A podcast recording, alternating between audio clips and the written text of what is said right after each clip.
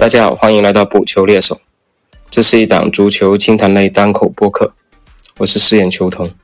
那昨天算是本届卡塔尔世界杯的第一个比赛日嘛？那在国内有很多球迷的英格兰队也是首战告捷，六比二大胜亚洲的伊朗队。那这场比赛除了三狮军团展示出了这种青春风暴之外呢，另一个受关注的点自然是伊朗队在国歌环节拒唱国歌了。而这个行为也是伊朗球员为了声援国内的抗议活动。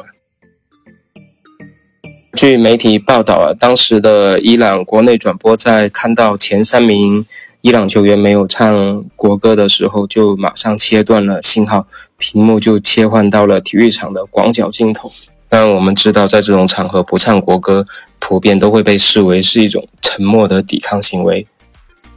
但这一切的源头还是得回到两三个月前嘛。当时是有一位二十二岁的伊朗女子阿米尼嘛，因为头巾佩戴不符合规定，被德黑兰的道德警察拘捕了。不幸的是，她在三天后就身亡了。而这个事件直接引发了伊朗各大城市的街头抗议。随后，伊朗一些体育界或者足球界的知名人士都出来声援这个抗议活动，包括我们所熟知的阿里大伊，包括在英格兰这场比赛下半场替补登场的阿兹蒙，而阿兹蒙甚至因此一度被国内的这种神秘力量啊排除在了国家队的大名单之外。最后是主教练奎罗斯以辞职作为谈判条件，才在大名单公布的最后时刻把阿兹蒙又重新召回到了国家队。所以，我们不难看出，伊朗队在征战这届世界杯的时候啊，它的内部还是有一些不稳定因素的，特别是球员的凝聚力啊，为国家而战的这种动力啊，我觉得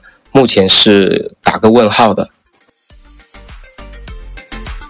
那么，回到足球层面的本身来聊这个问题啊，那昨天伊朗为什么会大比分溃败呢？除了实力原因之外，主教练奎罗斯的排兵布阵，我觉得也是有比较严重的问题的。比如他本场选择的首发中卫切斯米嘛，那在贝林汉姆第一个进球的时候啊，那个头球他是有明显的失位行为的。而这个切斯米呢，在亚洲区域选赛的时候是一场比赛都没有登过场的。那另外还有中场的哈吉萨菲啊，他本赛季的联赛也表现很差，本场比赛都是屡屡成为英格兰突破的重点啊，有两个失球都是来自于他的失误。反而主教练奎罗斯把预选赛时的绝对主力中卫啊卡里尔扎德就放在了替补席上，另外还有一个中场的关键人物埃扎托拉西啊，这个球员的拦截能力非常强，很不明白为什么在这场需要去防守去拼的一个比赛里面，把这么一个重要的一个拦截机器放到了替补席上，但真正的原因我们也不得而知了。不过，奎罗斯在赛后接受采访时曾表示啊，就是那些不想为国家队效力的球员可以随时离开。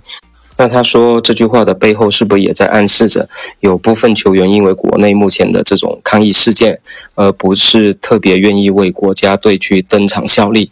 但我们作为世界杯的观众，作为球迷，我们也不希望这个事件这样扩大发展下去啊！因为毕竟足球不应该成为这种政治事件的延伸嘛。毕竟伊朗队作为这种亚洲强队，他除了英格兰之外，剩下的两个对手美国跟威尔士，以他们的球员配置，我觉得还是能够在世界杯赛场上去争一争、去拼一拼的。